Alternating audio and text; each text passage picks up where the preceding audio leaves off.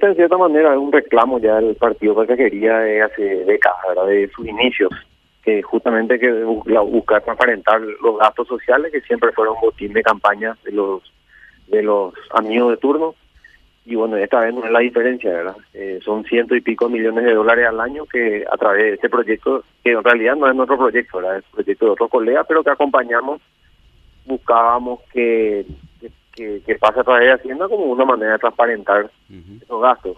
Y bueno, lastimosamente el, eh, cuando tienen que buscar los entuertos legales o, o, a ver, digo, jurídicos, siempre van a salir, encontrar una salida y van a hablar de relación de leyes y demás cuestiones.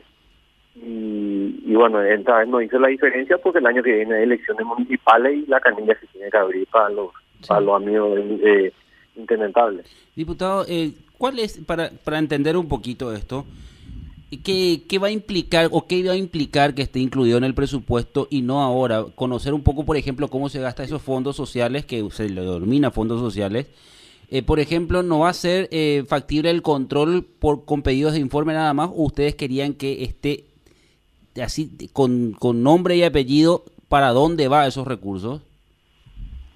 Lógico, eh, que pase por Hacienda, ¿verdad? Hoy no, no hoy no hoy queda a discreción del, del, director de la binacional, ¿verdad? Que obviamente responde el ejecutivo y y tiene y es absolutamente leal al ejecutivo, no responde a ninguna estrategia, no responde a ningún no responde a ningún, ningún plan de inversiones, sino simplemente responde al antojo del, del, director de turno, ¿verdad?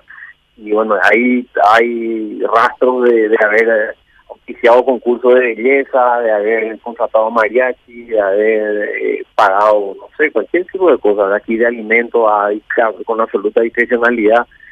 Eh, no, siempre repartiendo entre los amigos de turno, y bueno, así es, pero es parte un poco de, esa actitud de, de las binacionales de funcionar como una nación dentro de la nación, ¿verdad? Eh, de, funcionar, digamos, en paralelo a lo que es presupuesto y todos los controles que existen para el Ministerio de Hacienda, a través del Ministerio de Hacienda.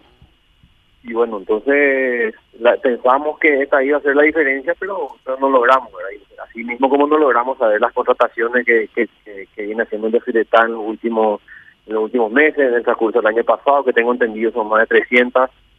Y, y bueno, así como también que no, no, no vemos que, que planteen soluciones estratégicas al entorno, ¿verdad? ya que el año pasado, por ejemplo, propusimos que ella se encargue de, del regulado y del mantenimiento de, de, las, de, la recuperación de las dunas de San Cosme, ¿verdad? que es un patrimonio turístico de la zona, un icono turístico de la zona y hasta hoy no tenemos respuesta. Entonces creemos que simplemente va a ir para, para seguir alimentando la máquina electoral para fortalecer campaña y bueno, que, que los amigos se puedan lucir y puedan meter muchos eh, intendentes, concejales, así poder celebrar en sus convenciones, pero nunca a favor del resultado de la gente.